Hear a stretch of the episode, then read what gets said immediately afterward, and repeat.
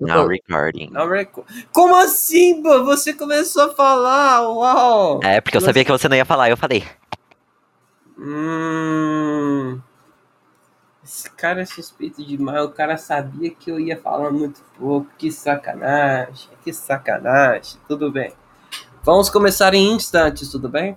Faça um silêncio. Faça um silêncio, vamos lá.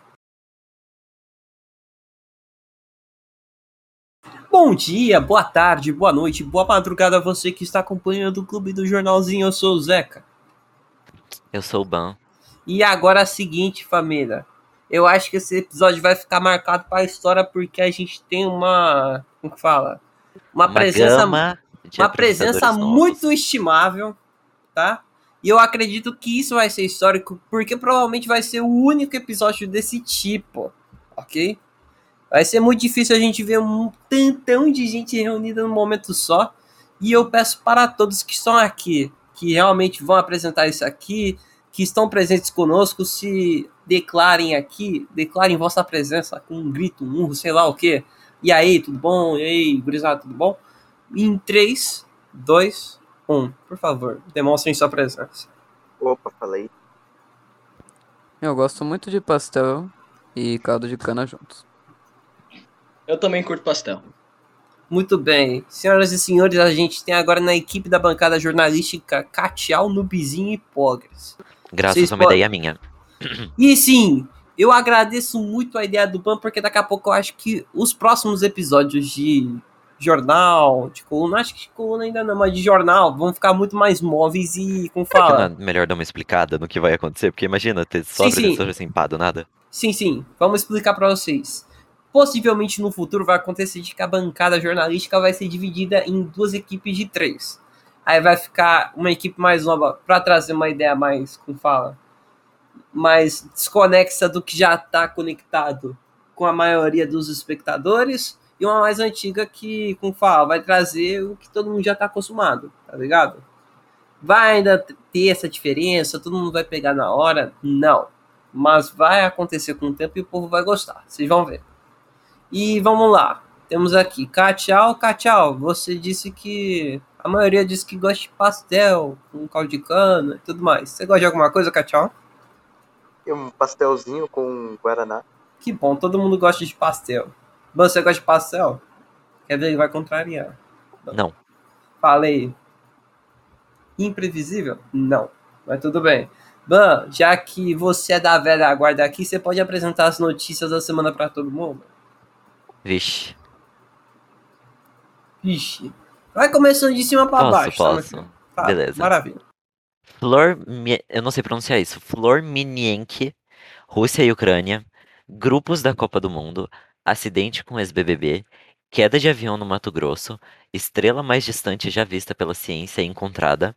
PlayStation Plus ganha novos planos e catálogo com 700 jogos. Avó nazista que negou o Holocausto é condenada. Avó, a avó nazista que negou o Holocausto é condenada a um ano de prisão na Alemanha. São Marino é o primeiro país a ter um chefe de Estado abertamente gay ao mundo. Ladrão é condenado a pagar 33,8 milhões por roubo de xarope de bordo do Canadá. Na Itália, chefe nova e cria os ovo de Páscoa recheado com queijo e salame. Chuvas no Rio de Janeiro. Começa o julgamento de um dos Beatles do Estado Islâmico no Zewa. Ex-bispo do Zewa, ex-bispo do Zewa admite que encobriu abuso sexual de menores por 25 anos. Meu Deus do céu. E também tá a grandiosa notícia que se chama A, que é representada pelo Netflix e Covid. Todo mundo já tá acostumado. E assim dizia Zeca. Vamos lá? Seguinte, primeira notícia da semana, só pra agilizar já. Não vou dar espaço de falar pra ninguém aqui dos novos, porque vocês são novos e estão submetidos às minhas autoridades. Hahaha. Vamos lá. Fluminense. Fluminense, Fluminense. Olha só. Por que, que ele botou Fluminense? Flor por causa da, do estereótipo de que todo torcedor do Fluminense é desviado. É LGBT, tá ligado? Aquele estereótipo chato pra caramba, mas que o povo gosta de insistir nesse aí. Fluminense terminando com C porque o time já foi pra Série C. Por isso chama Fluminense. Mas por que que o Sete pensou, nossa, que boa ideia, vou colocar isso aqui no, como notícia boa, notícia mais engraçada do momento, a notícia mais top a se comentar, simplesmente porque é, é Fluminense e porque, como que eu posso dizer, não tinha notícia tão boa o suficiente a se colocar, a não sei o que aconteceu no futebol. E por sinal a gente vai falar bem pouco, porque não aconteceu tanta coisa relevante. A melhor que a gente pode falar é que o Flamengo perdeu. Vocês gostam de quando o Flamengo perde?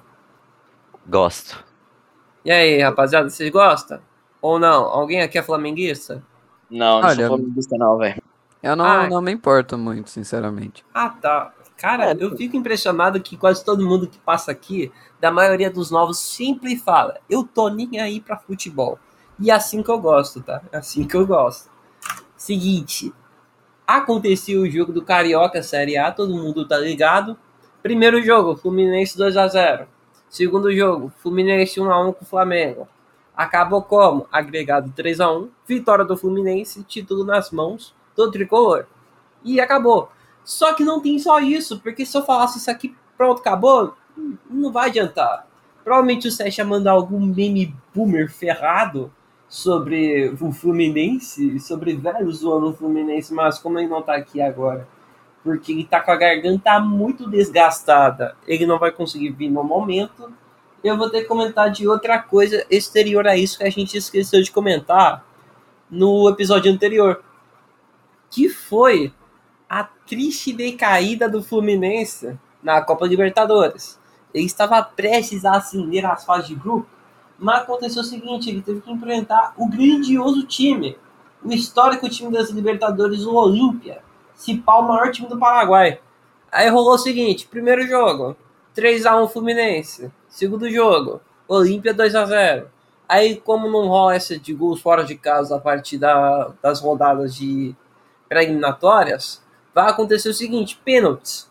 E o que aconteceu? O Olímpia ganhou do Fluminense nos pênaltis por 4 a 1 causando a maior vergonha possível para os torcedores pó pó de arroz. E assim disse o futebol latino-americano. E aí, o que, que vocês acharam dessa triste decaída do Fluminense compensada por um título absurdamente relevante que é um campeonato carioca? A maioria vai poder expressar, ah, tô nem ligando. E é assim que é bom, tá? Ninguém liga. Eu achei, sinceramente, uma grande vergonha. Por quê? Um time tão forte com tanta história perdendo para times, vamos dizer se passagem, bem fracos. Fraco não. O Olímpia é fortíssimo, tá? O time se pá, eu acho que tem 3, 4 Libertadores. Muito forte. Hum, é, realmente, me desculpa, é que eu não conheço muito de futebol. Mas eu achei um pouco vergonhoso. Já que o povo que. Oi, diga, diga, diga. Fluminense, depois de marcar um 3x1, só tinha que segurar o resultado. Nem isso conseguiu. Conseguiu levar 2x0 e depois perdeu nos pênaltis. Vergonha. Eu tô me sentindo na comitiva de jornalista do Fluminense. Vai ser experiente, viu, velho? Eu juro, eu gostei de vocês. Vocês trouxeram uma opinião bem embasada. a Mais deles do que de mim? Mas Você não falou nada sobre o Fluminense, e daí? Ah, tá, então tá bom. Então. Mas já que o povo que não sabe nada de futebol, tem uma pergunta a vocês que é bem melhor. Tudo bem, o Fluminense perdeu. Mas no que isso afeta o Grêmio? Não sei, meu. Simplesmente não com a- afeta o Grêmio. Com a derrota do, do Fluminense, o Grêmio ganhou o Gaúcho. Verdade, verdade. Ban, o que, que isso afeta o Grêmio? Já que você é experiente no Grêmio. Vai, manda. Hum, simplesmente não afeta. Muito obrigado. Isso que é bom. Mas assim, eu realmente pensei que não tinha o que falar do que rolou com o Fluminense. Só, ah, ganhou o Carioca. Perdeu há três semanas atrás uma possibilidade para a fase de grupos na Libertadores. E agora o que, que vão, vão fazer? Vão estar jogando lá na. Como fala? Na Sul-Americana. E se pá, acho que já tiveram o primeiro jogo, vou até ver. Meus amigos, eu acho que sim, vai acontecer jogo na Sula e vai ser amanhã contra o pequeníssimo Oriente Petroleiro. Time das bandas lá do da América do Sul. Grandioso time do Oriente Petroleiro. Mas é isso aí, pronto, acabou. Vamos para a próxima, não quero enrolar muito. Qual que é a próxima?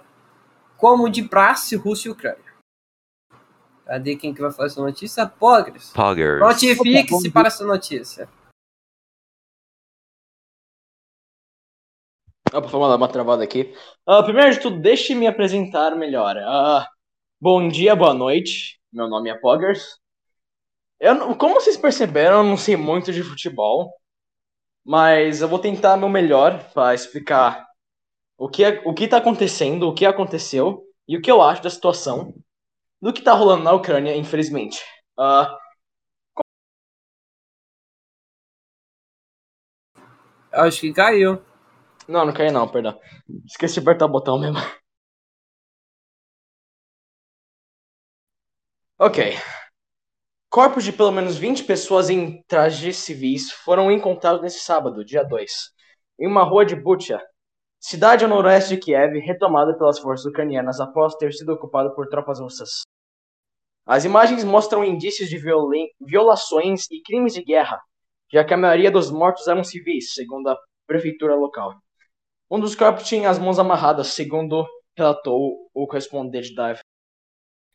Os cadáveres estavam posicionados ao longo de centenas de metros. As causas das mortes não foram determinadas oficialmente. Cara, eu sinceramente penso, tipo, olho isso e penso, por quê? Tipo, o quão controlador deve ser ah, o governo do lugar para as pessoas fazerem essas coisas horríveis, tá ligado? Tipo, e não são velhos de 65 anos de idade, não, são jovens. São jovens que estão no, que estão no exército lutando lá na Ucrânia. Ah, essa, essa guerra simplesmente não teve ponto e não tinha porquê de fazer essa guerra. É algo simplesmente horrível, sabe? Eu não sei se vocês viram, mas teve uma imagem do presidente ucraniano. É, Era uma imagem que foi tirada após a, a força russa sair da, de Bucha. E lá você pode ver a, a tristeza na cara dele. Sabe, era algo simplesmente horrível. É, A situação é simplesmente hum, horrível. Não era. Ah, quem Deus, pai. Deplorável. Deplorável, miserável, nossa. Tipo, a gente tá em pleno século XXI e guerreando pra nada. Tipo, isso começou desde 2014. Por quê? Por causa do Putin. Ele só quer poder, tá ligado? Tipo. Eu não entendo. Itália. Todo mundo vai sair perdendo nessa guerra. Todo mundo. Realmente todos vão e saíram perdendo nessa guerra. E a tensão entre a NATO e a Rússia só tá aumentando. Tanto que, é, eu acho que era dia 27, alguma coisa. Em um dos dias estava rolando a guerra da Ucrânia e a Rússia. O Putin, por alguma razão, decidiu é, botar as forças nucleares em alerta 1. Tipo, cara, pra quê? Sabe? Simplesmente algo horrível. Não tem muito mais o que falar. Ah, nessa sexta-feira, dia 1 tropas russas se retiraram de várias localidades próximas de Kiev, segundo havia sido acordado, du- acordado durante negociações entre Ucrânia e Rússia na semana passada. Pela noite, autoridades ucranianas anunciaram que Bucha foi, entre aspas, libertada. Os combates e bombardeios deixam- deixaram na cidade um paranorma apocalíptico, com grandes buracos em edifícios residenciais e automóveis destruídos em vários pontos da cidade. Prefeito da cidade que suspeita que haja centenas de mortos. Tipo. E pior que isso, ah, e só piorou porque algumas pessoas na internet ficaram postando imagens de equipamento escondido ucraniano. Sabe quando bombardearam o shopping? Então, alguém por alguma razão tirou uma foto e mostrou lá que tinha carros, tanques. Dois minutos depois eles foram bombardeados. Isso também ocorreu na escola que era basicamente o soldado que tava lá, ele tinha um grupo privado do Telegram. E ele postou que tava lá, ele tava tudo bem, eles estavam esperando para os outros chegarem. E daí, por alguma razão, um dos amigos dele que tava no grupo decidiu postar isso no Reddit. Por atenção. Ah, lembrei. Coisa linda, né, velho? Atenção, tipo, Reddit, Twitter, sempre esses dois lugarzinhos, sabe? 16 dos 20 cadáveres estavam na calçada de uma rua ou próximo a esta. Três estavam no meio da estrada e um no pátio com e um no pátio de uma residência. Ai, não tem mais o que falar, velho. Sabe, essa, essa situação é muito horrível. E tipo, o pior é que as pessoas lá na Rússia acreditam que os ucranianos são nazistas, tá ligado? Mesmo os caras sendo um dos, uma das nações que mais lutou pra excluir o nazismo de lá, sabe? Ah, tá, eles talvez possam usar o argumento que, ah, em 2014, um grupo com uma, com uma escolha política mais para esse partido nazista tava, tipo, em 2014 tinham grupos ucranianos que já estavam lutando contra a Rússia. E um deles era um pouquinho mais polêmico, que tinha mais esse conceito nacionalista demais e nazista. E, cara, eles podem até usar isso, mas esse grupo já deve ter sumido da existência, tá ligado? Porque isso aí é de 2014, velho. A censura na Rússia hoje em dia tá simplesmente horrível. As pessoas acreditam que os, que os ucranianos são nazistas, que eles começaram a guerra. Os caras falam que, tipo, os refugiados. Fala que é ator que tá sendo pago. Que coisa horrível, velho. Eu só espero que tudo isso melhore e, infelizmente, uma geração foi destruída por causa disso. É só isso que eu tenho pra falar mesmo. Sem palavras. Cara, só isso, mas você falou o que realmente era necessário. Digo com clareza. Você trouxe realmente à tona o que era preciso ser dito. É um negócio miserável, é um negócio que não deveria acontecer de jeito nenhum. Tudo por motivos imperialistas do, da Rússia, tudo por motivos imperialistas de um lado, a Europa querendo trazer de fato. Cara, porque, olha só, a gente vai, vai em dois pontos. Primeiro, por que, que a OTAN decidiu, ah, beleza, vamos trazer um cara que era da ex-União Soviética É só para gerar uma tensãozinha na Rússia. Segundo, por que, que a Rússia decidiu tomar essa decisão já de cara? Entendeu? Esse é o problema. e Cara, outra e- coisa. perdão, pode continuar falando. E outra coisa. Lembrem-se de um conceito que é maravilhoso para vocês analisarem na geopolítica, que existe um conceito chamado nação tampão. Eu acho que é nação tampão, algo do tipo. Que é quando você possui um país que fica localizado entre dois planos opostos. Vou dar um exemplo. A própria Ucrânia. Ela fica entre a União Europeia e a Rússia. Deixa eu ver outro Ah. exemplo. É, Síria. Síria não, Iraque, que fica entre a Arábia Saudita, eu acho, Arábia, e o Irã, que são dois opostos. Bem opostos literalmente. Outro. Deixa eu ver outro exemplo. Aqueles países que ficam lá no Himalaia. Você tem um oposto entre Índia e China. Cara, se você perceber, a maior parte desses países geralmente tem que se posicionar de forma neutra, para não acontecer nenhuma merda. E olha o que, está acontecendo. O problema nem é o posicionamento da, da Ucrânia, porque eles se posicionaram de jeito algum, só contra o que aconteceu com a Rússia. O que a Rússia está fazendo e por aí vai. Mas, assim, foi completamente causa da opinião de dois opostos, que não se encontraram muito bem e geraram tudo isso. E olha só o que, que essas opiniões levaram: muita destruição, cidades desoladas, gente morrendo, refugiado, algo que é simplesmente miserável. Aí vem isso tudo. Por que isso foi preciso? E pior de tudo, os caras estão numa crise ferrada que não tá pegando só a Rússia, tá pegando todo mundo, tá pegando todos os países da Europa, tá pegando até os Estados Unidos. A gente tá celebrando, e nosso dólar está ficando barato. E sim, a gente vai celebrar de qualquer jeito. Só que isso aí é tudo consequência do que tá acontecendo lá na Rússia. Tudo isso que tá acontecendo na Ucrânia. Cara, por quê? Cara, tipo. Primeiro de tudo, infelizmente, tudo isso que aconteceu não é recente, estava desde a Guerra Fria. Tipo, toda essa desgraça que foi oposta a nós hoje em dia foi resultado do passado. As guerras, o conflito. É simplesmente horrível como o ser humano pode ser tão ganancioso chegar a esse ponto, sabe? Ah, tipo. E essa parte do, do, do país tampão é também é um problema, porque tipo, a Ucrânia é tipo, é uma das maneiras que a Rússia consegue ir pro mar, pro Mar Negro, né? E eles não querem soltar dali, porque é algo muito importante para eles. Ia falar mais uma coisa. É, mano. Basicamente isso é é desgraça do passado. Porque, tipo, por que, que você acha que os indianos e os palestinos estão lutando até agora? Os caras se odeiam como se não tivesse um amanhã. Infelizmente, é, é tudo vem do passado, velho. Infelizmente. A gente tá tentando arrumar isso nessas novas gerações, século XXI. Mas ainda vai demorar muito. E com essa destruição que rolou, não tem. Literalmente acabou com uma geração ucraniana. Mais ainda. Vai demorar eras pra conseguir reconstruir tudo. E, cara, não só como os ucranianos, quanto os russos também estão sofrendo com isso. Uh, literalmente, a rubla Rússia tá com valor menor do que o Robux comparado a euro. Tá, é 0,011. Tá ligado? É, é horrível. Os caras estão retirando tudo de caixa. Eles estão fazendo tudo para conseguir pelo menos comprar um açúcar. Açúcar, uma coisa que a gente consegue comprar todo dia. Ah, e falando nesse bagulho de afetar os outros países, uh, primeiro tudo eu tenho diabetes. E da onde vinha minha insulina era da Ucrânia. É, era dali que faziam e exportavam a insulina. E por causa disso teve um. Desacelerou esse procedimento de trazer insulina pra cá. Já tô, tipo, dois, três meses sem insulina. E eles, tipo, ainda bem que eles conseguiram passar para outra empresa é, que tá na Noruega. Mas ainda tá meio difícil, porque tá literalmente. É muita coisa pra, pra empresa. Eles estão conseguindo arrumar, mas tá devagar.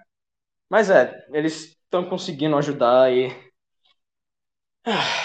Simplesmente guerra é algo horrível. A gente não era para estar acontecendo.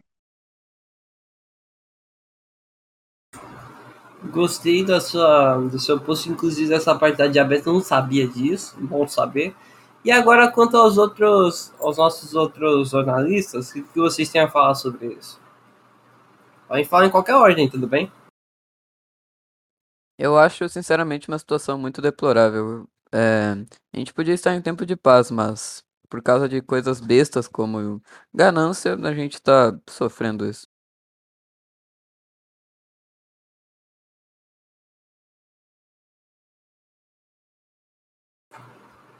Mas ninguém tem algo a falar? A gente pode prosseguir? Muito triste, de verdade. Seguimos. Tudo bem. Vamos para. A gente tem também essa de baixo que é um pouco mais, como fala, mais alegre a se dizer. Porque em tanta coisa ruim que tá acontecendo, a gente tá tendo algo bom. Pode falar para nós, blogger? A, a próxima notícia é minha? Sim, é sua, porque engloba Rússia e Ucrânia e por aí vai. Ah, certo. Uh,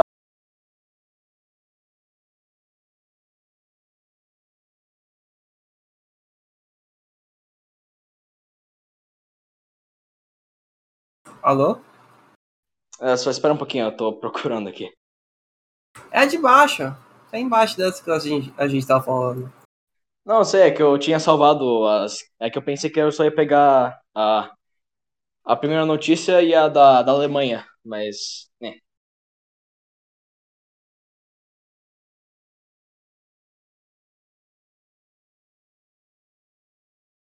Aqui.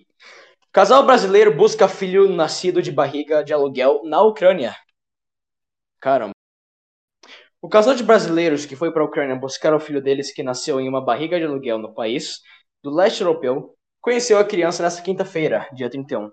Sinceramente, algo ótimo de se ouvir.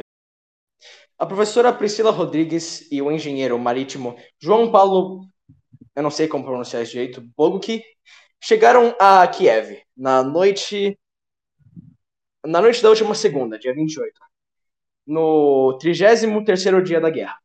O filho deles, João Levi, nasceu há quase duas semanas, no dia 19 de março, em uma maternidade de Kiev, capital do país. Primeira noite com os pais, comemorou o engenheiro. Que coisa bonitinha.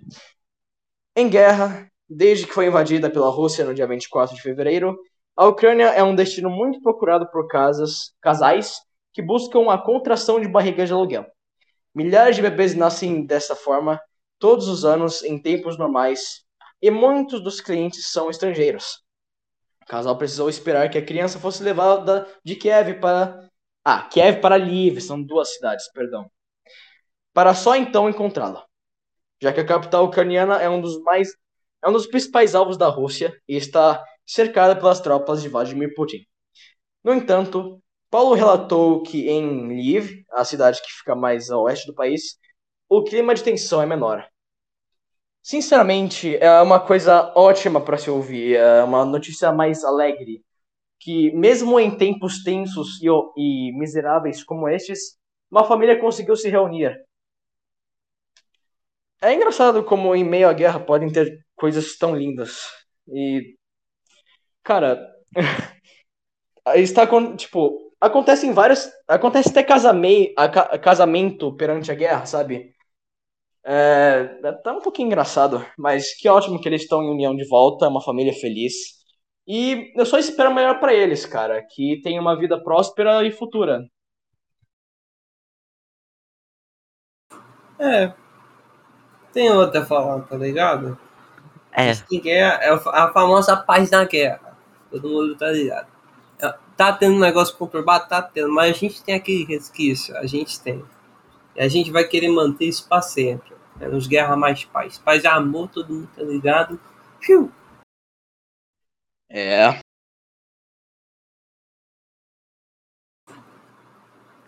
Seguimos? Seguimos. Deixa eu ver qual é a próxima notícia que vai falar. Enche BBB. Não é os grupos da Copa do Mundo? É? É. Ah, é, é, é. Os grupos da Copa do Mundo. Ai, que coisa legal. A Copa do Mundo. Uma coisa que muitos amam e outros odeiam desde o 7 1 um fato histórico na história das Copas que ocorreu, mas quase quase oito anos já, já teve o 7 1 Bom, na Copa do Mundo, que esse ano vai ser realizada no, entre os meses de novembro e dezembro no Catar, foram sorteados os grupos e, pelo, e pela primeira vez na história foi sorteado os grupos da Copa do Mundo sem estar com os 32 participantes definidos. O grupo o grupo mais difícil, em minha visão, é o grupo H, tem Portugal, Gana, Uruguai e Coreia do Sul, mas também podemos destacar o grupo E, que é da Espanha, o vencedor do Playoff 2, que vai ser entre Nova Zelândia e Costa Rica, Alemanha e Japão. Ah, e por sinal, nunca pergunto pro grupo E o que, que eles estavam fazendo entre 1930 e 1945, tá bom? Ok, nunca perguntarei então. Obrigado pela dica. Bom, o Canadá é uma surpresa da CONCACAF, pois foi a primeira Copa em mais de 30 anos que eles vão participar. Essa é a primeira Copa em mais de 30 anos que o Canadá participa. E já, já seria histórico a presença do Canadá na próxima Copa de 2026, porque eles vão, ele, o Canadá vai ser país sede junto com os Estados Unidos e com o México. Bom, o Qatar caiu no grupo do, do Equador, Senegal e Holanda, que é o grupo A. A Inglaterra caiu no grupo da. Vou falar no, pelos cabeças cabeça de chave. Inglaterra caiu com Irã, Estados Unidos, o vencedor entre o, o playoff da Europa. O grupo C da Argentina também tem Arábia Saudita, México e Polônia. O grupo D vai cair junto com a França, cabeça de chave. O vencedor do, do playoff entre Peru e Austrália ou Emirados Árabes Unidos. Dinamarca e Tunísia. O grupo E eu já expliquei, Espanha, vencedor entre Nova Zelândia e Costa Rica, Alemanha e Japão. Grupo F, Bélgica, Canadá, Marrocos, Croácia. Grupo G, do, do Brasil, que tam, tem também Sérvia, Suíça e Camarões. Detalhe, três adversários do Brasil caíram nas duas últimas Copas com a gente. Sérvia que maravilha.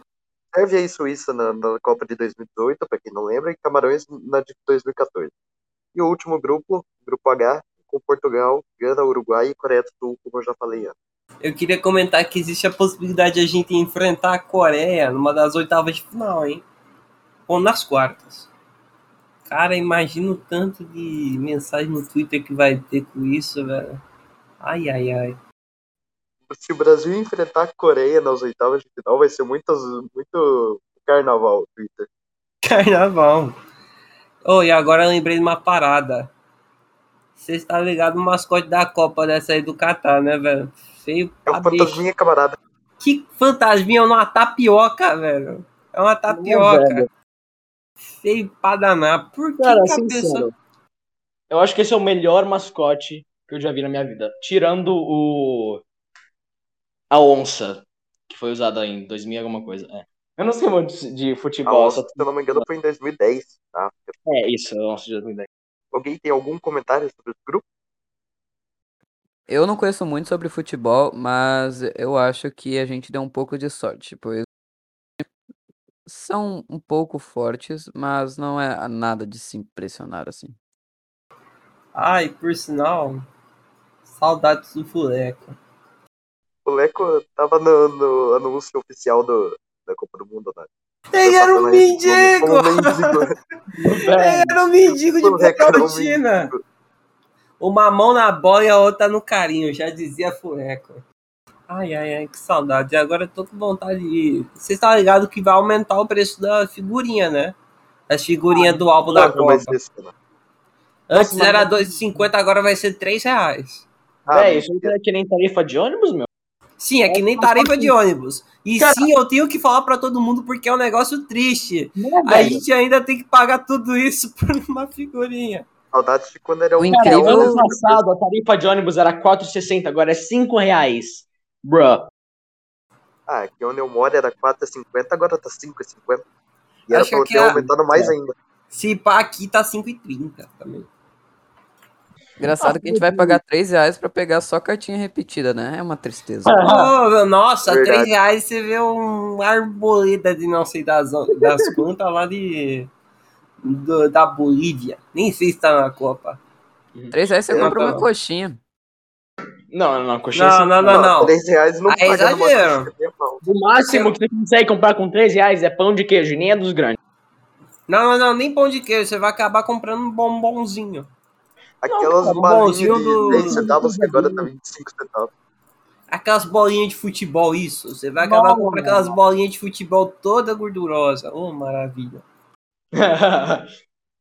Cara, falando de dinheiro, essas coisas, ah, o dólar tá começando a baixar o dólar comparado ao, ao real. Não sabemos. Já dá pra ir pra Disney, tá, gente? É, já dá pra ir pra 4,60. Disney, comprar uma 30,90 aí, sabe? Mas é, tá baixando, não sabemos por quanto tempo isso vai durar, mas eu acho que é melhor aproveitar em vez de perguntar, né, velho? É, Pois falou tudo. É melhor a gente já aproveitar em vez de perguntar. E pra quem gosta de futebol, né, que ouve o podcast, tá, tá em, em disputa a Copa Libertadores. Maior competição do. do- Tô América. ligado. E o pior de tudo, eu fiquei puto quando falaram: ah, o jogo do Flamengo vai acontecer às 10 da noite. Sabe por que, que vai acontecer? Por causa de manifestação de preço de gasolina lá no Peru. E não é a gente que, a gente, que acaba vendendo a gasolina lá pra eles? Acho que não, né? Não sei. Acho que não. Eu sei que Só a gente vende pra Argentina. Em dólares. E, tipo, é um problema, porque aqui é litro, você só vai um litro, sei lá, 6 reais. Lá eles ganham por galão, que é, tipo, 3 ou mais litros. Tá ligado? Sim. Nossa, nessa lógica agora eu lembrei que o, o combustível nos Estados Unidos tá mais caro do que aqui. Nessa Verdade. lógica. Caraca, Se você um acaba isso, dividindo. Se você acaba dividindo pelo valor que fica em galão pra cada litro, tá mais caro lá do que aqui, família. Aproveita. É, velho. Califórnia, os bagulho tá tipo 6, 7 dólares, velho. Que horrível. Nossa, pagar um galão, acho que é 3, 3 litros 45 pila. E, e só a título de informação, no momento da gravação do podcast, o jogo entre Caracas Futebol Clube e Atlético Paranaense. Mas tá rolando. 81 minutos. Eu tô acompanhando o jogo. Rolou gol. estou. Rolou gol. Não rolou nenhum gol, mas Poxa, os dois times tiveram boas oportunidades de gol. Tudo bem que pra esse jogo eu sou bem parcial pra falar, mas ok. tudo bem. Aí, como eu sempre faço ban, você tem algo a falar? Acho que isso não afeta o Grêmio. Muito obrigado. Vamos pra próxima notícia. Já que acabei pegando o senhor. O quê? Vai pra próxima notícia. Ok. O ex-BBB e o acidente. O ex-BBB Rodrigo Mussi sofreu um acidente de carro na madrugada dessa quinta-feira, dia 31, em São Paulo. Ele precisou passar por uma cirurgia na cabeça no Hospital das Clínicas, onde está em observação para que sejam definidos os próximos procedimentos e medicações, segundo nota de assessoria do ex-BBB. Rodrigo Mussi participou dessa vigésima segunda edição do programa e foi o segundo eliminado da edição. Em uma primeira nota divulgada pela assessoria, a equipe do ex-BBB informou que ele passou por uma cirurgia múltipla na perna e na cabeça. Rodrigo Mussi estava em um carro por aplicativo que se chocou com um caminhão na marginal Pinheiros. O motorista disse que provavelmente cochilou ao volante. Posso fazer um, um leve adendo? Pode. Eu tinha um negócio extremamente difícil de física pra fazer, eu estou com sono, por isso a minha dicção está um lixo, peço perdão. Nossa, cara. Tudo bem, eu, eu senti a sua dor, eu consegui compreender, porque acho que ninguém daqui gosta de física, né? Mas você gosta de física? Eu curto. Que bom, eu também curto. Só tá querendo me turbar com os safados que não gostam de física. Mas vai bem. Seguinte, eu compreendo agora sobre essa notícia do, do ex-BBB Rodrigo. Pra quem não tá ligado, o Rodrigo é aquele lá que causou o maior rebuliço nas redes sociais, porque o povo gostava dele e ao mesmo tempo teve uma rapaziada que não gostava por alguns motivos. Primeiro, ele era meio. Vou falar, cuzão. Por um exemplo, cara, quase toda hora que ia se referir a Lin, que é a Aline, acho que Line, Lina, esqueci o nome da guria ele se referia por ele, naturalmente. É uma mulher trans que tá lá na casa do BBB e o cara acaba, acaba sendo o maior filho da puta com ela, tá ligado? E se eu não me engano, teve muita, muita polêmica, ele parecia ser um machistão, não me recordo. Mas era aquele cara que falava aquela coisa, o povo, não, não é assim, não é assim, não é assim, e termina assim. Uai, mas vocês não me ensinam? Que nem falou o Rodolfo na edição passada. Uai, vocês não me ensinam?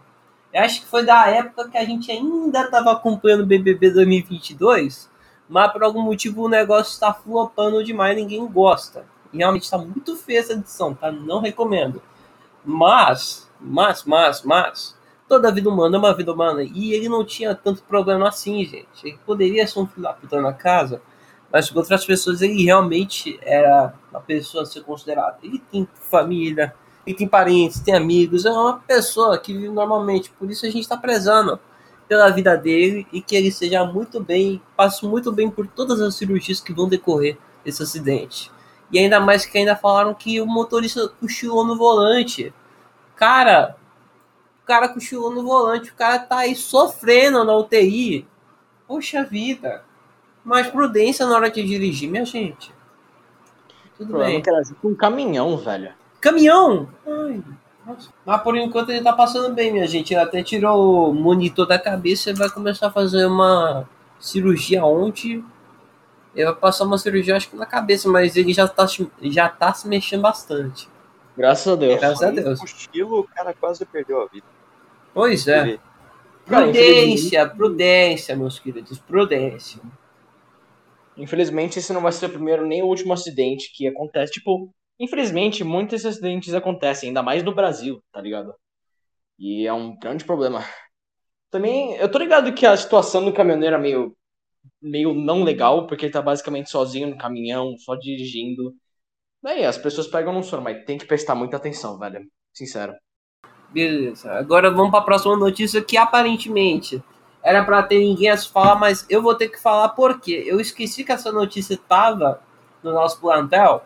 E outra, eu acho que eu sou o único Mato Grossense daqui, então tenho aquele famoso lugar de fala. Ficam falando aí, fica mais tranquilo. Seguinte, família. Caiu um avião no Mato Grosso e a rapaziada morreu. Presta atenção no que aconteceu. Aconteceu uma queda de um avião de pequeno porte numa chácara que está localizada na MT-130.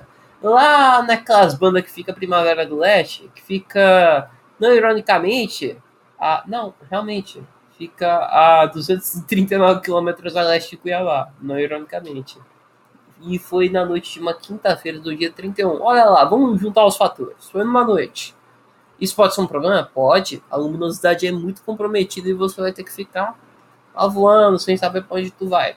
Segundo os bombeiros, estava na aeronave o piloto, o Daniel Rolando Toledo Martins, de 27 anos, e três pessoas que são da mesma família, que foi o Juvenal Entringer, de 63 anos, e os seus filhos, Guilherme Venturini, de 33, e Lucas Venturini, de 30... Pera!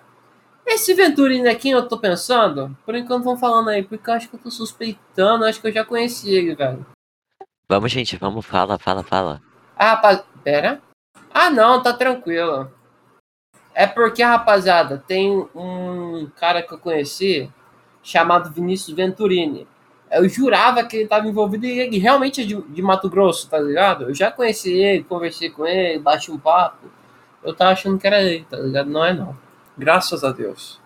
E continuando a notícia. Uh, os corpos foram retirados do avião E por sinal, o avião era um modelo monomotor Cessna 210, com o código Papatango Indian. Como que é X? Esqueci, X é. X-Ray, isso, Papatango Indian X-Ray Golf, por volta das duas horas dessa sexta, e foram encaminhados para o IML. E ainda, segundo os bombeiros, a suspeita é que o acidente aconteceu devido ao mau tempo. Ó, mau tempo e chuva? Não, não, não, não. Mau tempo e chuva não. Mau tempo e noite sempre dá ruim. Prudência de novo. Acontecem problemas na aviação? Acontece. Mas olha só, mau tempo. Chuva de novo, eu ia chuva de novo, mas tudo bem. Você tem que estar de noite, baixa luminosidade. É sempre problema. Ou seja, muita cautela apesar de a maioria das pessoas que estão nos escutando não dirigir um avião, mas como sempre, muita cautela na hora de você tomar o, a direção de algum meio de transporte, tá? Fica nessa não, senão dá problema. Aconteceu com o Rodrigo, aconteceu com esses caras aqui. Tenham mais prudência. Mas que bom que pelo menos são poucos casos que tem acidentes. A maioria dos voos são bem sucedidos. Isso é muito bom. Sim. Apesar disso, espero que as almas desses desses homens estejam em paz e que Deus conforte a alma desses, da família de todos que estavam aí.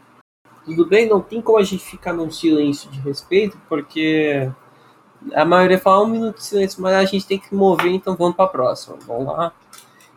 Qual que é a próxima? Estrela descoberta? Isso mesmo? Deixa eu ver. Isso, estrela descoberta. Mais distante já vista pela ciência, no vizinho. Deixe o seu parecer e se prontifique para falar a próxima notícia. Olá, é, muita boa noite, boa tarde e bom dia, caso você esteja acordando. É, recentemente, a, a NASA descobriu uma nova estrela, que é uma agência espacial americana, que divulgou nessa quarta-feira, dia 30, que o novo recorde foi quebrado pela ciência com a incrível descoberta de uma nova estrela mais distante já vista pelos astrônomos, a Earendel, que em inglês arcaico é Estrela da Manhã. O astro, que está a 12,9 bilhões de anos-luz da Terra, que é muita coisa, existia quando o universo tinha cerca de 4 bilhões de anos, ou 30% de sua idade atual, que, bom, nós sabemos que é muito, muito, muito tempo. O recorde anterior era da estrela Ícaros, cuja luz levou 9 bilhões de anos para chegar à Terra, que é uma coisa muito legal de se ver, pois é, como Albert Einstein disse, o tempo é realmente relativo. Essa estrela já pode ter explodido, mas na nossa visão ela ainda está lá, vivinha da Silva. Segundo os cientistas, a estrela existiu há tanto tempo que não pode ter as mesmas matérias-primas que as estrelas de hoje em dia. Ou seja, as composições das estrelas que tem hoje em dia não são as mesmas daquelas, o que é algo bem interessante como o tempo. Os cientistas acreditam que Yarindel tenha pelo menos 50 vezes a massa do nosso Sol, e seja milhões de vezes mais brilhantes rivalizando com as estrelas mais massivas conhecidas, né? Igual a Icarus, que era a antiga. Cara, e por algum motivo essa estrela me lembrou Frozen? Cara, pode ser. Era um pouco branca. Não, é por causa do nome dela. É igualzinho ao da cidade lá de Frozen, que é Arendelle. Ah, sim, sim. É uma conexão bem, bem interessante, na verdade. E é muito louco de saber porque é uma descoberta que pode se parecer muito ridícula, mas é uma descoberta bem interessante, pelo visto da ciência. É, são bilhões de anos-luz, não só quilômetros, anos-luz. É, tipo, é muita coisa mesmo. Tipo, você não, você não teria velocidade para chegar nela, hein? Pense nisso. É impossível! A gente vai chegar lá, nem o foguete que tá carregando a gente vai estar tá íntegro. É impossível. Acho que a humanidade nem vai mais existir quando a gente conseguir. Não, se a gente chegar, literalmente o universo provavelmente vai estar tá todo se integrado, não sei. Ele já vai não saber o ter... que os caras vão fazer. Cara, é, vai chegar um momento vai aparecer o Ben 10 lá no Minitrix, lá tudo pam, pam. Vai que acontece. Com quatro braços pegando um monte de galáxias explodiram uma com as outras. Aí você junta isso tudo com um super choque e companhia. Tô viajando, é. mas ah, mas todo mundo sabe que nada é impossível nesse universo gigante. Pois é, ainda em 12,9 bilhões de anos é provável que você veja quase tudo que o universo pode proporcionar, mas tudo bem. Exatamente isso, cara. É... Então, teoricamente, eu não estou errado. Não, quer dizer, não, não, não está não. Alguns dos nossos participantes têm alguma coisa a falar sobre isso? Simplesmente incrível. Eu não sei como que os caras descobriram isso, mas anos-luz Caralho, velho. Não só nos bilhões. Então, bilhões deles. Não, sério, é bastante coisa, velho. É engraçado que, tipo, a gente consegue ver as coisas, mas a gente só vai ver ela, porque é impossível chegar no, na velocidade da luz. Pra nós, ao menos. A nossa tecnologia não é avançada o suficiente. E nem sei se será um dia. Mas, cara, imagina, como que será que seria todo esse bagulho de viagem na velocidade da luz, velho?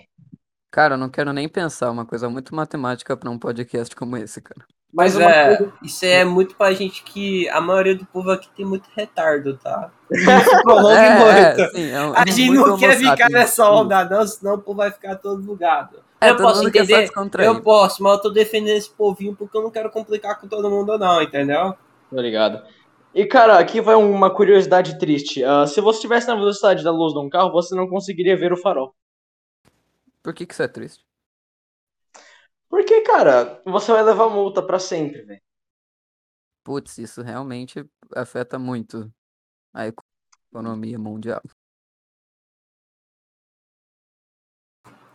Pois é, ainda bem que não existe um carro na velocidade da luz, né? Ainda bem. Pois é. Se existe, nós não conhecemos. Ainda? Filósofo e teorema, pare com isso. Filosofia física aplicada ao Grêmio. Como isso pode afetar o time? Enfim, podemos ir pra próxima. Não afeta. Sim, podemos. PlayStation Plus. Katia, o senhor está presente? Estou presente, estou presente. Bom, o PlayStation Plus é um serviço para rivalizar com o Game Pass e que vai ser disponível para clientes do PlayStation a, a part... e que foi anunciado na segunda-feira, 29 de março. A Sony disse que o serviço vai contar com mais de 700 jogos, incluindo clássicos das primeiras versões do PlayStation e do PlayStation Now, que é um serviço que era um serviço para jogar pelo via streaming no jogos do PlayStation. A fusão entre a PlayStation Now e a PlayStation Plus proporciona um aumento do catálogo de jogos, número de downloads por mês e acesso a versões antigas do PlayStation 1, 2, 3, 4, 5 e PlayStation Portátil. A retrocompatibilidade poderá ser acessada no plano mais caro. O catálogo poderá ter algumas limitações de títulos consagrados de sua estreia. Será ampliado. PlayStation diz que mais países, como o Brasil, ganharão em breve o acesso aos serviços de jogos em. Aos mercados sem os serviços será oferecida a, a opção de luxo, com valor inferior ao plano premium. Com isso, os benefícios dos níveis Essential e Extra estarão inclusos. Bom, os planos serão o Essential, que será mais ou menos o que é a PlayStation Plus hoje em dia, que vai custar R$ 199,90 por a PlayStation Plus Extra, que vai ter ah, 400, até 400 jogos de PlayStation 4 e PlayStation 5, e que vai custar 340 reais por ano. Aí a PlayStation Plus Premium, que não está disponível no Brasil ainda, que vai ter os todos os, jo- os jogos que a Sony oferecer, desde PlayStation 1 até o PlayStation 5, e que vai custar em dólares 119 dólares por ano e o PlayStation Plus Deluxe, que é o que está disponível para os países que não têm o streaming ainda, e vai custar 390 reais por ano. Bom, é uma boa opção para você você rivalizar com o Game Pass, até porque o, o fanbase do PlayStation tem muita muita gente. Então, é uma boa opção para eles. Eles perceberam antes tarde do, do que nunca de que uma hora era seria essencial ter um serviço de assinatura de jogos. Creio eu que a maioria daqui é caixista, né? É, o quê? Pois é, como eu imaginava. Essa Cara, notícia é muito gratificante para o mundo dos gamers. Sim. Ah, uma coisa que eu tô pensando sobre esse, essa habili- poder jogar jogos de PS1 até PSP. ah, eu só espero que eles melhorem, tipo, botem um pouquinho mais de tempo na remake do GTA San Andreas, porque não ficou tão Pois bom é, pois é. Assim. GTA Pois San é. City. Só espero que seja que vale a pena esses quanto? 400, não, 340 reais. Caramba.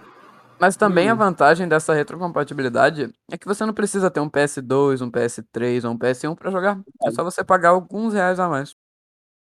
Daí ele vai ficar mais conservadinho ali, vai virar tipo museu, sabe? Pô, um museuzinho, gostei. Não sei se isso tem no. Isso tem no Game Pass? Ah, Game Pass Tipo- tem jogos desde o primeiro Xbox até os, os otimizados da Series X e S. Bom saber. Só sei que o meu PS1 tá aí na prateleira esperando lá, empoeirado, coitadinho. Agora você me lembrou que meu PS2 tá quebrado, velho. É. Nossa, F, cara. Uf. Meu PS2 tá com a tela tudo preto e branco, cara, na minha TV. O leitor do meu PS2 tá com problema, velho. Tipo, eu tava jogando Need for Speed Most Wanted, da bagulho começou a travar, velho. Fiquei muito. Eu também, gente. Ô, uma das maiores tristezas que você pode sentir é ver o seu PS2 quebrando e sabendo que não existe lugar mais nenhum que consiga consertar um PS2 porque é um console já morto, tá ligado? A única coisa que resta é Sim. você comprar um outro PS2, mas não acaba compensando, Isso entendeu? é caro, velho. Tipo, outro, outra coisa que deixa jogadores também bem tristes é quando você tem um Xbox Fat ou Slim, daí fica com aquele pontinho vermelho desgraçado, sabe? Arruinou o E pontinho da morte. Isso era pra ser uma notícia feliz, mas agora estamos falando sobre decadência dos nossos consoles. Mas ainda bem que a próxima notícia vai ser um tanto quanto engraçada. E pois é, não tem outra. Essa mulher deve ter bebido tanto que ficou nazista. É incrível. mano. Indireta? Será? Acho que vocês entenderam indireta, né? Vai ver. Vocês compreenderam indireta desse título? Eu, eu achei uma indireta um tanto quanto inteligente. Se sim, deixem pra você. Acho que o povo vai ter que entender, deixe o telespectador entender. Telespectador? Não, não, não. Deixe o ouvinte compreender. Isso, ouvinte. Eu tenho que parar de falar telespectador porque não tá vendo na minha cara. Então, posso começar? Pode. Um tribunal em Berlim, na Alemanha, condenou esta, nesta sexta-feira, dia 1 uma alemã de 93 anos a 12 meses de prisão por negar que judeus foram sistematicamente assassinados durante o Holocausto. Isso não é brincadeira. Chamada avó nazista, Ursula Haberbeck é conhecida como a figura do negacionismo alemão e havia entrado como pedido de recurso para as duas condenações é, recurso para as duas condenações anteriores, em 2017 e 2020. Segundo a decisão da corte, Haverberg provoca danos às memórias de milhões de pessoas assassinadas pelo regime nazista.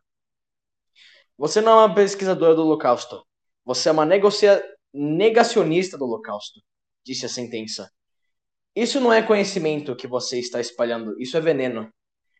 Haverbeck afirmou repetidamente que o campo de extermínio de Auschwitz era apenas um campo de trabalho, o que já foi desmentido por vários historiadores incansavelmente.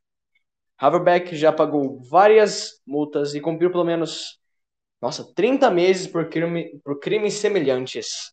Ainda cabe recurso da decisão. Deus, pai, que coisa horrível. Nossa, mano. Pior que, tipo, a população naquela época também estava sendo controlada, literalmente. Uh, eu tinha visto um artigo que era basicamente uh, era uma filmagem mostrando os soldados alemães. É, eles mostraram para eles é, filmes, uh, filmes não, recordagens de Auschwitz. Os caras estavam literalmente quebrados, mano. O pior é tipo ver a reação dos médicos, velho. Nossa, aquilo era simples, foi simplesmente horrível, velho. O Holocausto em si é horrível. Foi algo. 5 milhões de mortes. É um negócio que realmente abalou muito naquela época. E continua abalando para alguns. Todo mundo. Cara, guerra não é nada bom. Guerra acontece coisas horríveis. Inimigo comum é algo que eu odeio. Ainda mais, tipo. Cara, ditadorismo sempre vai ter um inimigo comum. Não importa se são gays, judeus. Sempre vai ter um inimigo comum. Os caras vão usar esse inimigo comum para conseguir ficar em poder do governo, que é algo simplesmente horrível. E isso, infelizmente, causou 5 milhões de mortes de judeus, negros, gays. Mulheres também. Aham, uhum, também. Cara, é só simplesmente triste saber disso, que pessoas ainda não conseguem aceitar que essa coisa horrenda, horrorosa aconteceu. É, É, teve muitas vítimas e esperamos que todas tenham conseguido ir em paz para o outro lado. Gente, agora vocês me lembraram de um negócio completamente exterior, mas que tem tudo a ver com isso. Vocês sabiam que por causa dessas paradas de ditadorismo e tudo mais, um certo país acabou ficando com uma expectativa de vida para 18 anos para os homens? Meu Deus. Meu Deus, pai. Qual foi o Você- país? Camboja. Nossa, Camboja lá na. Nossa. A situação lá tá horrível. Ó, não, não, não, não. Sabe quando que foi isso? Como? Acho que foi nessa época de 1970, 79, que teve um maluco chamado Pol Pot. Aí falou o seguinte: agora que nós assumimos, vamos fazer uma revolução comunista. Mas assim, o cara é tão deturpado e doido da cabeça que nem os comunistas gostam de pegar as ideias dele ou considerar o cara como um comunista, tá ligado? Olha só o que ele fez.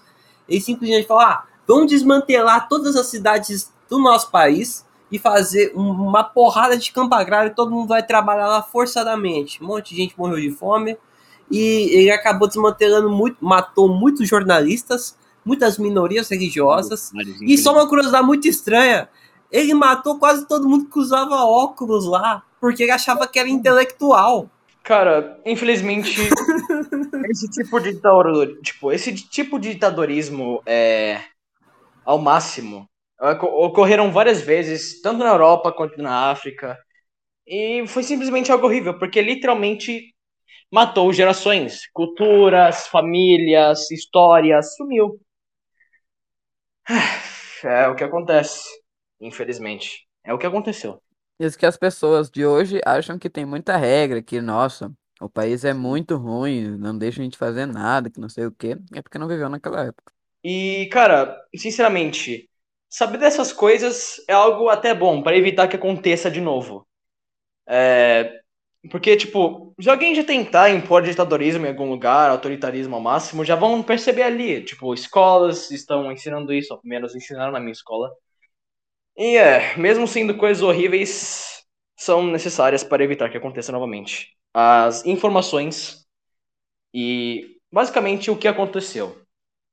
Não tô falando que foi uma coisa boa, foi coisa ruim, horrível, mas saber como ocorreu é até que bom, para evitar que ocorra novamente milhares de vidas sejam descartadas, sendo jogadas. Cara, eu sinceramente é horrível falar disso, mano. Pra mim, vida é algo muito importante. Muito mesmo, porque você só tem uma e a sua chance de evoluir, sabe? É. Que daí, tipo, o próximo assunto, né? Vamos, a gente É, já melhor. tá tão, tão com fa- condenado com isso aí, porque a gente já pode resumir toda essa conversa numa conclusão seguinte. Perceba o seu passado para não condenar o seu futuro. Pronto, Sim, vamos para a próxima. Disse vai. tudo, disse tudo. Vamos para uma notícia bem mais daorinha, ou curiosa.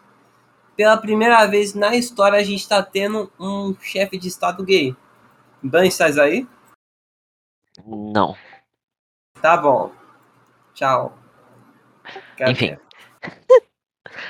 A minúscula República de San Marino, um enclave no território italiano, elegeu nesta sexta-feira, dia 1 o primeiro chefe de Estado abertamente gay do mundo, um fato que os ati- ativistas classificaram como histórico. Paolo Rondelli é um dos dois capitães regentes eleitos por voto indireto que vão presidir San Marino, um microestado de 34 mil habitantes durante os próximos seis meses, conforme a tradição. Em sua conta do Facebook, Rondelli afirmou que provavelmente serei o primeiro chefe de Estado do mundo pertencente à comunidade LGBTQIA+. Marco Tonti, o chefe da associação Ars Gay em Emília-Romagna, a região italiana em que San Martino está localizada, saudou um acontecimento histórico. Uhul, amo gays LGBT, povo animado. E... Esse povo é muito animado, né, gente? É muito Também. animado esse povo. Véi. Eu acho realmente uma coisa bem interessante, sabe? Que ver que a gente não está mais naquele tempo em que se você fosse gay, você, bom, sofria, né? Que bom que agora você é bem mais liberal, tudo. Ai, por sinal, esse presidente aí parece um sugar daddy, viu? Só que não tem nada a ver com isso, tá? Tá bom? Parece um o quê? um sugar daddy, igualzinho. A personalidade Ai. dele, a barba maravilhosa que esse homem cultiva, as roupas que o homem utiliza. É literalmente, gente. Que deve Eu ser, tenho de, certeza. deve se dizer de passagem, roupas de extremo estilo. Chuchuca, né, meu filho? Relacoche. Indomável, apenas. Bom, a próxima notícia eu acho que vai ser algo bem interessante. E de fato é. Porque lá o negócio é ouro. Xarope de bolo, xarope de ácido, seja lá como você chama, é ouro. Não tem outra. Se você fala alguma bosta com isso aí, você vai tomar a punição mais severa da sua vida. E é o que a gente vai falar agora. A gente vai falar sobre isso. Nubizinho, estás aí? Pronto, fixe. Estou, mas infelizmente houve um erro e na verdade é o Poggers que vai falar dessa notícia. Ah, tá. Compreendi. Cara, Xarope de Acer no Canadá é ouro. Um homem condenado pelo maior roubo de xarope de, bor- de bordo, maple syrup em inglês, terá que pagar uma multa de mais de 9 milhões de dólares canadenses, 33,8 milhões de reais. Ordenou nesta quinta-feira, dia 31, a Suprema Corte do Canadá. O roubo desse tipo de xarope produzido, produzido a partir da seiva de bordo remonta a 2012. Richard Valliere e outras 15 pessoas roubaram 5 mil toneladas do xarope de um armazém a 150 quilômetros de Montreal. Um espólio estimado em cerca de 18 milhões de dólares canadenses. Caraca, é ouro mesmo. A revenda da mercadoria rendeu 10 milhões de dólares canadenses aos ladrões. Condenado por fraude, tráfico e roubo, Valliere, natural de Quebec, foi condenado em 2016 a 8 anos de prisão e multa a mais de 9 milhões de dólares canadenses. Mas a soma foi reduzida em recurso a 1 milhão de dólares. Valor equivalente aos seus ganhos pessoais. A Suprema Corte do Canadá reverteu uma un- unanimidade a decisão do Tribunal de Apelação, Apelações e ordenou que Valliere, que ainda esteja preso, devolvesse o valor equivalente ao bem que possuía, ou seja, 10 milhões de dólares menos o valor de uma ordem de devolução separada. Devolução separada, perdão. A multa é de 9,171 milhões de dólares canadenses. não coincidentemente a gente tem 1,171 no, no número da multa. Meu Deus. E aí? Coincidência? Acho que não. Hum, quem sabe? de, de xarope de bordo, né? O Canadá tem um estoque, tipo, que é 20 vezes maior. Tipo, eles basicamente têm um estoque pra guerra de xarope de bordo, tá ligado? E ano passado eles tiveram que usar devido à falta que teve. Cara, como que isso consegue. Como que xarope de bordo é tão valioso assim, tá ligado? Eu fico pensando, é uma delícia, é, mas caramba. A tosse dos ricos deve ser um pouco diferente da nossa.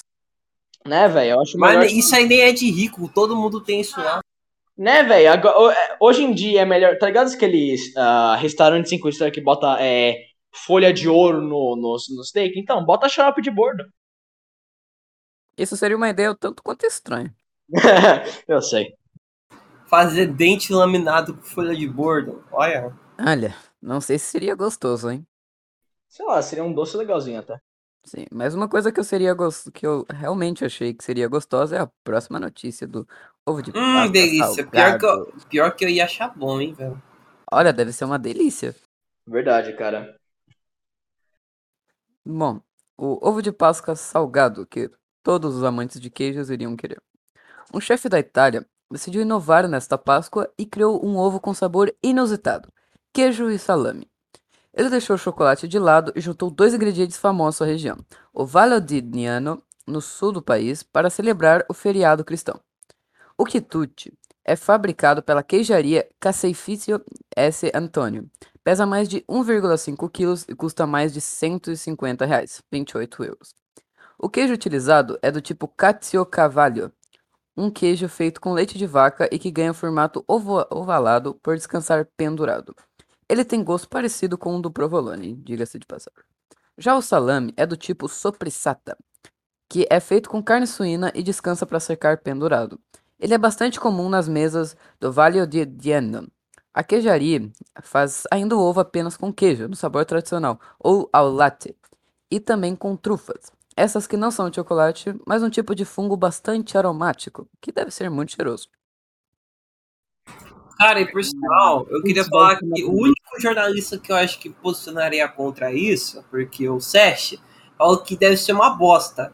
O cara não se tocou ao ponto de que no Brasil tem gente que faz ovo de Páscoa de coxinha, ou de Páscoa de cachorro quente, ou de Páscoa de empada, de salmão, de.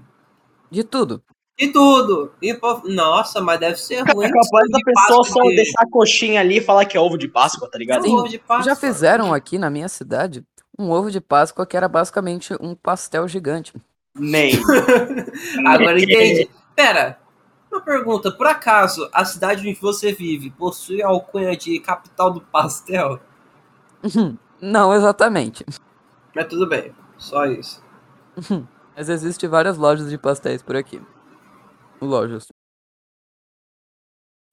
Passa a receita aí pra mim, quero cozinhar essa aí, bro. Pastelzinho de vento. Hum. Nossa, eu Hum, amo isso aí. Nossa, que delícia.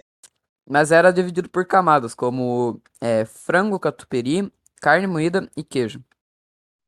Tem certeza que isso aí não virou um. um- Como que fala? Eu não sei se é aquela- tipo aquela pizza que você vira ela, sabe?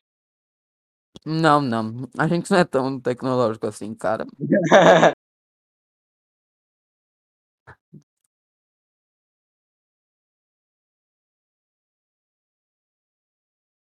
Então, tá. né? Certeza que todo mundo parou só pra degustar um pouco desse ovo de Páscoa salgado, porque eu comprei um, um exemplar para cada jornalista. Por favor, me agradeça. Muito humilde esse cara.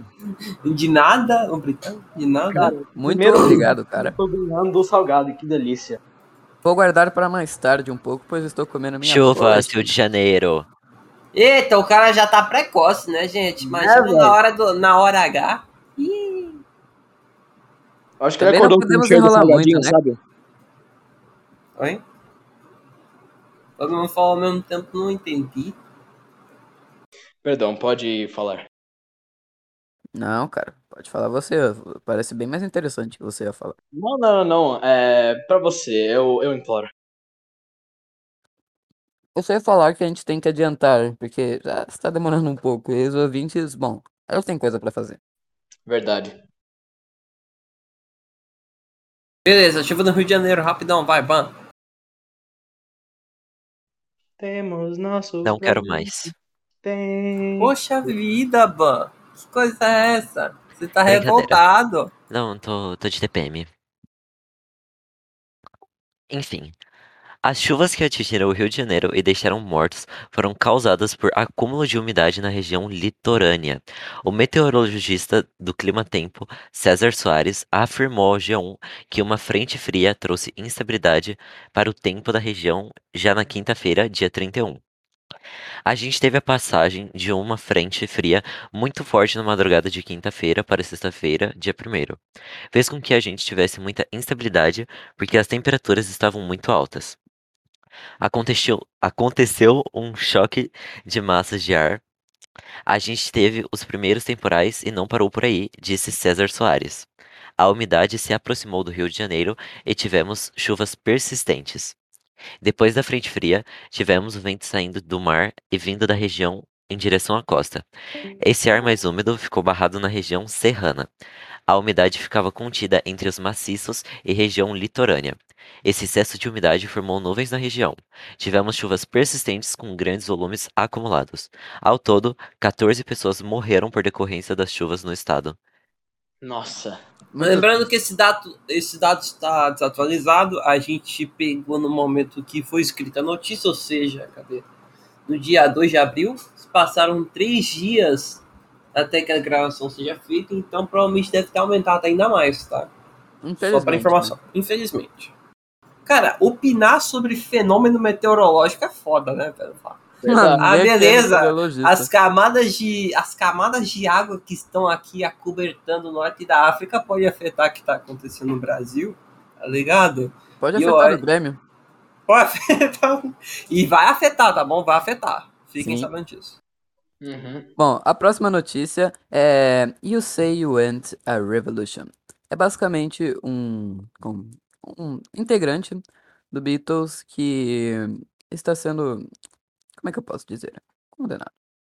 O primeiro processo nos Estados Unidos de um grande integrante do Estado Islâmico começa formalmente nessa quarta-feira, dia 30, perto de Washington.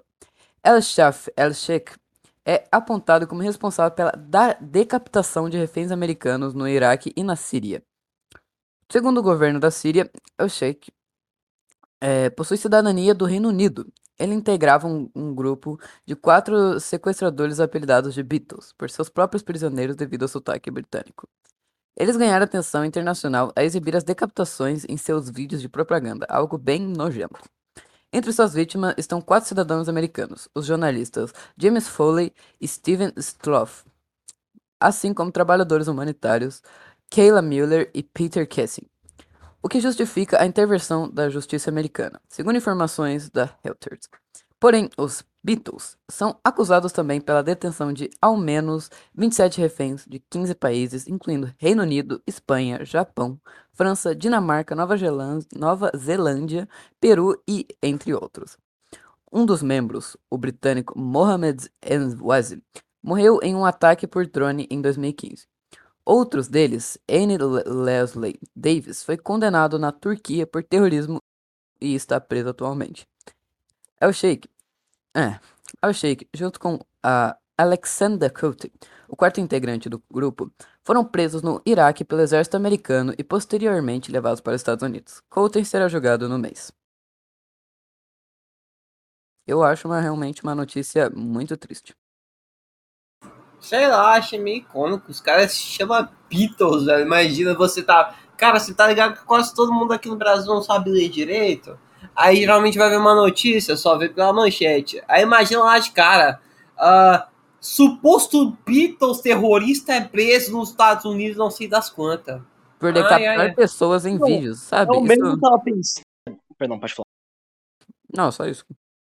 Tipo, eu mesmo tava pensando que era um, um, um membro da banda Beatles mesmo, tipo, eu não sabia que era o nome do grupo.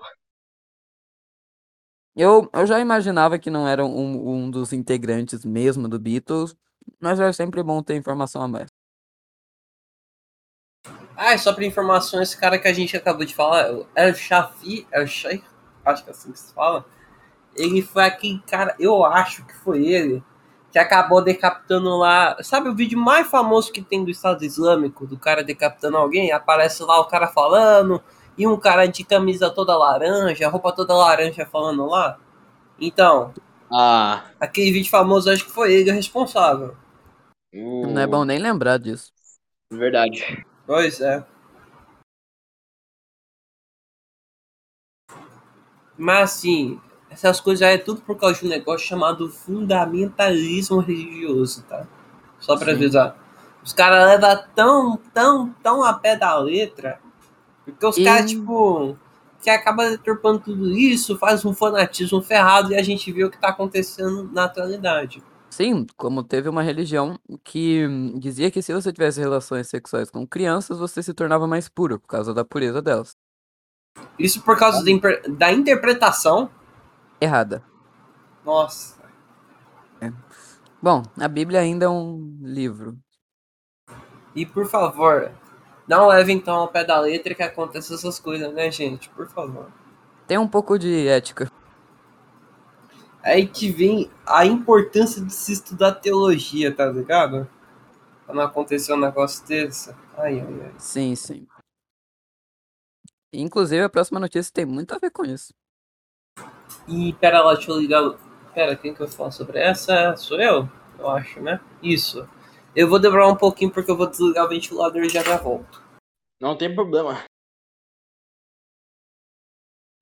Caraca, esse episódio tá meio triste hoje, né, velho? É, também não é sempre que vai ser feliz, as notícias são meio. É, também esses anos não foram os melhores. Vamos lá. Deixa bem claro, quase nenhum é feliz. Nos últimos quase cinco a gente só falou de morte. Sim, pois é. E agora eu acho que é uma das notícias se pá, mais triste que tem. Olha só um ex-bispo do estado de Nova York admitiu que ignorava vários abusos sexuais de crianças por 11 padres ao longo de 25 anos nesta segunda-feira em uma associação americana para vítimas desse crime. Por si só, o bispo que a gente está se referindo é o ex-bispo Howard Hubbard, que era da cidade de Albany, capital do, de Nova York, que testemunhou sob juramento por quatro dias na Suprema Corte, reconheceu que entre 1977, sim, 77 e 2002, foi informado de abuso sexual contra menores e não denunciou nenhum desses membros do clã à polícia. E a gente teve uma declaração de 680 páginas sobre todos esses casos, os quais foram divulgados na última sexta-feira por ordem de um juiz. E o motivo dele ter se mantido em silêncio é porque ele não era obrigado a denunciar abuso sexual de menores. Pois é, falou que não era obrigado. Sem Nojento, nojento. De acordo com a emissora. Oi, você queria falar alguma coisa? Não. Tranquila. De acordo com a emissora, o Hubbard queria evitar um novo escândalo de pedofilia que manche a reputação dos padres católicos americanos. No entanto, em uma carta de agosto passado, Hubbard reconheceu que a igreja não levou em conta o impacto dos crimes nas vítimas. Os caras estavam se lascando. Ah, você sofreu abuso? Nossa, e daí? Aí deu pra perceber, né? Deplorável, deplorável. Sinceramente, velho. A Igreja Católica dos Estados Unidos tem sido alvo há anos de acusações e revelações de abuso sexual por parte de padres. E em dezembro de 2019, o Vaticano disse que aceitou a renúncia do bispo Richard Malone, da Diocese de Buffalo, que também é do estado de Nova York, depois que ele foi acusado de tentar encobrir abusos sexuais. Cara, você vê essas coisas acontecendo uma das partes da Igreja Católica, Aí por causa disso, muitas pessoas acabam generalizando, falando que não, isso aí só revela um ato péssimo de toda a igreja e tudo mais. Cara, isso tudo foi por causa de decisões pessoais nojentas de cada um que estava envolvido. E de fato não deve ser passada toda essa responsabilidade, porque muitas vezes a gente nem tomava conhecimento. Tudo isso foi por uma plena omissão deplorável, miserável, nojenta, inescrupulosa não dá para se considerar o negócio como algo que, ah, tudo bem. O cara cobertava a caso de pedofilia. Isso é simplesmente horrível. É nojento. Sabe, tipo, não, isso faz com que as crianças percam toda a infância e peguem muitos traumas. Velho. E tipo, ainda tem pessoa por aí tentando promover, promover isso, tá ligado? Falando que é ok fazer isso com as crianças. Velho, é simplesmente inaceitável, porque a criança tem. O direito da criança é estudar e se divertir, não ser. É a vida, né, velho? Aproveitar o tempo, né? Aproveitar enquanto pode, né? Daí chega um cara, um monte de gente que, que leva interpretações ao pé da letra e tira a infância toda. Infelizmente. Bom, mas foram todas as notícias de hoje? Zé? Foram todas e agora a gente vai prosseguir para Netflix, finalmente. Aê. E já vou catar essa aqui. Poxa vida, bom, você acabou pegando só, no, só a sinopse e não botou qual que é o título de cada coisa, velho. Agora lascou pra nós. Ai, ai, ai. Mano, ai. Tá na ordem. Só não Tá tem elite. ordem. Tá na Cara, ordem, só não ó, tem elite. Vou catar, vou catar aqui, vou facilitar o trabalho de todo mundo. Enquanto isso, vamos conversar sobre a, o que aconteceu agora. Olha, no é natural, cara. Netflix digitar encontrar. Cadê? Cara, eu acho que só de botar descrição no Google já aparece, sabe? É assim, Ban?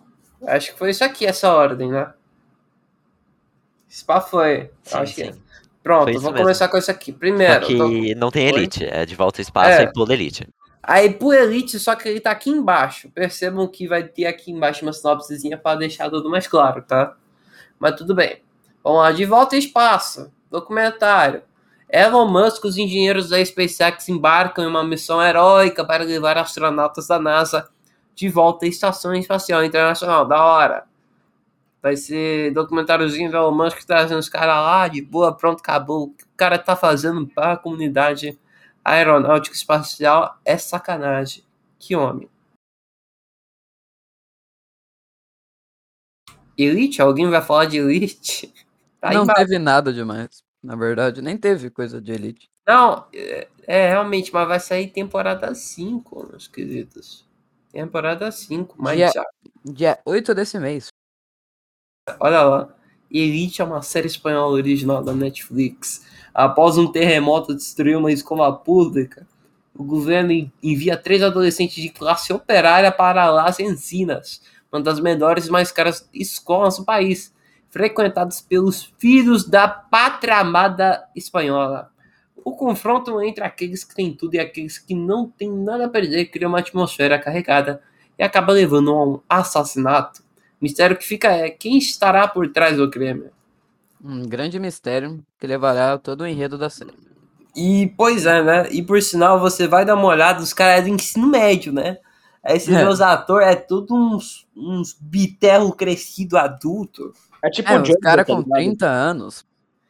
É a mesma coisa que você vê naquela, é, naquelas filmagens de ensino médio dos anos 90 lá nos Estados Unidos. Os caras tinham a maior cara de adulto, velho. Tudo já cheio de barba, bigode.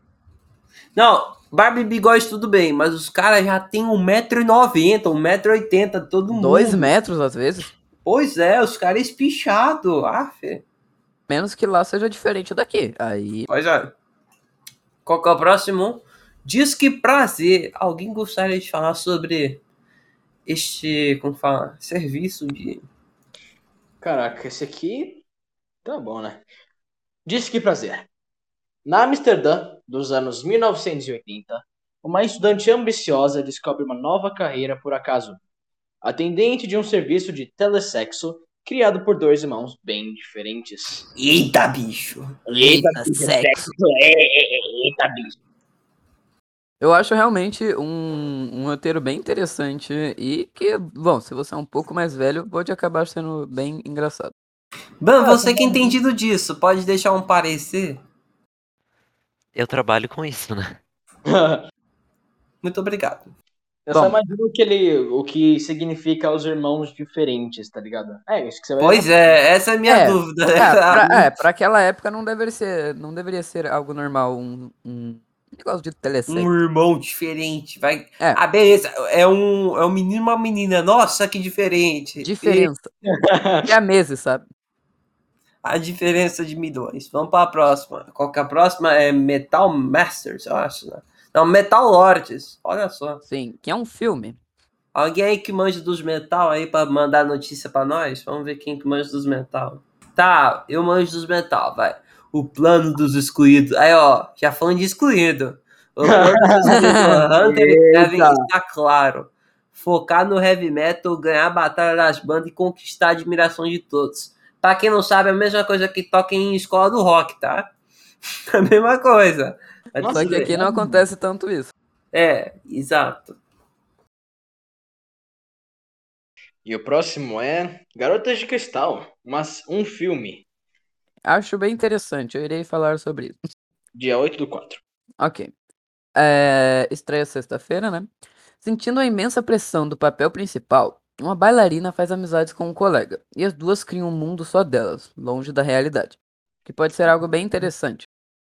É, como esse mundo da arte pode levar a lugares bem fantasiosos, bem incríveis. É, a arte é bem legal, mano. Eu acho bem interessante. O próximo filme, é, algum dos nossos participantes que não falaram gostariam? Gente, eu posso se quiser. Ah, seria uma boa, né? Ouvir um pouco mais da sua voz. Uma adolescente perde o amor da sua vida em um trágico acidente. Arrasada, a jovem começa a achar que ele está se comunicando com ela do além. Bem interessante. E assim finalizamos o Netflix e vamos prosseguir para a Covid. Como a gente tem que sempre falar, porque tá lá escrito lá na Organização Mundial da Saúde. O clube do jornalzinho é obrigado a falar de Covid até ela acabar. Então vamos lá, né? Se bem que é bom ficar sabendo, né? A gente tá no meio desse inferno aqui. Ó, por sinal, parece que os casos de Covid caiu muito, hein? Nossa, mas Graças tá a caindo. Deus. Tá caindo muito, tá no gás, tá, ó. Sim, a nova variante ela não é muito forte, mas está causando muitas sequelas. Tá, rapaziada, olha só. A gente teve ontem 12 mil casos, tá? 12 mil casos de morte, deixa eu ver quantos. A gente teve 160 Só para comparação, porque a gente dá para perceber que está diminuindo drasticamente, tá? E agora vamos prosseguir para um número mais geral, que é de casos totais e de mortes totais. Seguinte, no, olha lá, já chegamos a 30 milhões de casos no Brasil todo. E, e já chegamos a 660 mil mortes. Triste.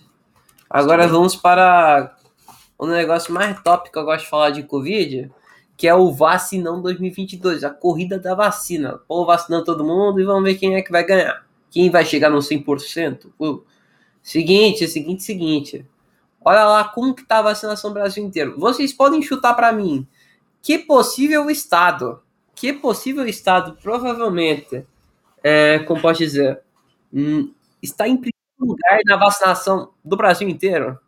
Piauí. Hum. Essa é difícil. Não, eu vou entre SP e Piauí também. Gostei da sua posição, Nobi. Desculpe, cara, eu não, eu não sei muito o que falar sobre isso. Kátia, alguma coisa? Gostaria de dar o seu palpite? Tese aí?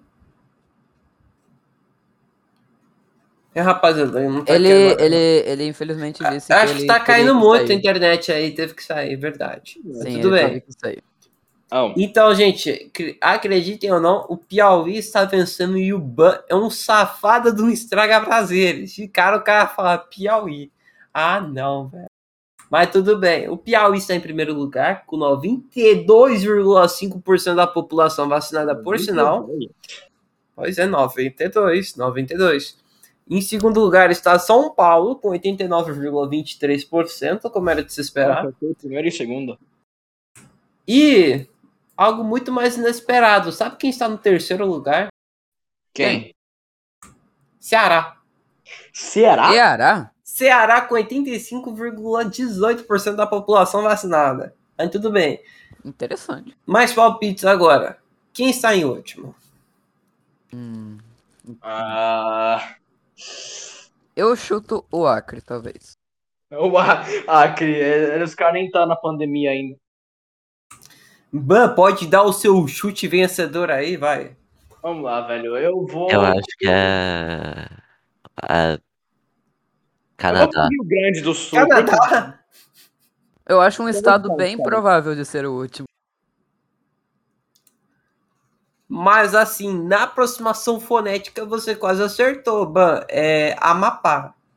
Com 61,05%. Nossa. O Acre, só para a via de informação, tem mais, é mais vacinado do que o Amapá, do que. Deixa eu ver o que é mais. Do que Roraima e só. Só esses dois. Tem Então terceiro dos últimos. Pode ter vacinas. Tô começando a se vacinar, isso é ótimo. E por fim, a gente finaliza este, este episódio com uma frase sensacional que eu não gostaria de perder. Que foi dita pelo grandioso Ronaldo Fenômeno. Não dá para fazer Copa com hospital. Pois é, e seguindo essa linha de raciocínio do grandioso Ronaldinho, a gente finaliza esse, esse episódio por aqui. Eu sou o Zeca, zeca.hashtag5440. Pra quem quiser conversar com a minha pessoa. Vai logo, Zeca, vai logo, vai logo. Tá, manda aí, Ban. Eu sou ban, BUN, ponto, hashtag 1969. Me chamem porque eu sou bonito. Só acredito vendo. Beleza, você vai ver então. Posso comprovar. Ah, eu sou o Poggers, P-O-G-G-E-R, é, hashtag 2640. Se quiser falar comigo, bater um papo. É, tô aberto, mano. Simbora. Eu sou o Kakanubizin, KKNUBZIN, com hashtag 1257. Caso queira jogar alguma coisa ou só conversar, é só chamar. E pra falar pelo Cachau, que infelizmente não está aqui, é Cachau, K-A-T-I-A-U, hashtag 4128. E é praticamente isso. Finalizamos esse episódio, ficamos por aqui. Nos vemos das no- inovações que teremos, tá? E assim ficamos. Muito obrigado pela sua, como fala, pela sua, sua presença aqui como ouvinte. Agradecemos. e Beijo, gente. Um Não, beijo na obrigado. bunda. Até segunda. Um grande abraço. Falou! Adiós.